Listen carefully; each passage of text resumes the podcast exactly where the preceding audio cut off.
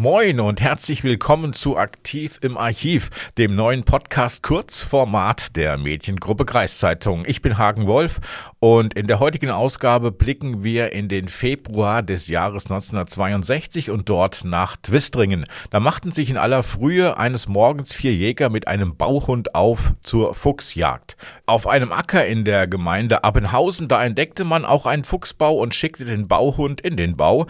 Der konnte jedoch trotz viel Gekläffe den Fuchs nicht dazu bewegen, den schützenden Bau zu verlassen. Folglich musste man graben, um den Fuchsbau freizulegen. Sicherheitshalber hatte man einen Spaten mitgebracht. Man traute dem Hund wahrscheinlich nicht so richtig. Trotzdem war es auch eine mühselige Arbeit, denn der Frost, der saß etwa 20 Zentimeter tief im Boden. Während die Jäger dabei waren, den Fuchsbau mit dem Spaten freizulegen, traf der Landwirt ein, dem der Acker gehörte. Man hatte ihn benachrichtigt, weil man von der angrenzenden Landstraße Straße vier komische Gestalten gesehen hatte, die auf seinem Acker rumgraben würden.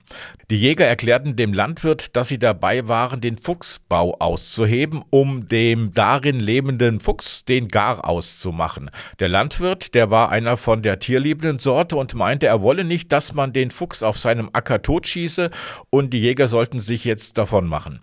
Nun erinnerte sich einer der Jäger an ein Buch, das er mal vor langer Zeit lesen musste, und darin ging es um das Jagdrecht. Und nach Paragraph, weiß ich nicht mehr so genau, könne der Jäger auf einem fremden Acker einen Fuchs töten. So, der Landwirt hatte gegen das Jagdrecht keine Argumente mehr und stiefelte enttäuscht von dannen. Die Jäger begannen wieder, den Fuchsbau weiter auszuspaten. Beobachtet von ein paar Krähen, die aus ihren spitzen Schnäbeln Walnüsse auf den gefrorenen Boden donnerten, welche sie vorher aus einem Eichhörnchen-Vorratslager stibitzt hatten. Nach einiger Zeit hatten die Jäger den Fuchsbau völlig freigelegt und entdeckten auch den Fuchs, der zusammengekauert und ängstlich zitternd in der einst schützenden Ecke Ecke seines Baues hockte. Nun hätten die Jäger einfach den Fuchs in seiner Bauecke abschießen können, allerdings verbot ihnen das die Jägerehre, die besagte, dass man eben einen Fuchs nicht in seinem Bau erschießen dürfe.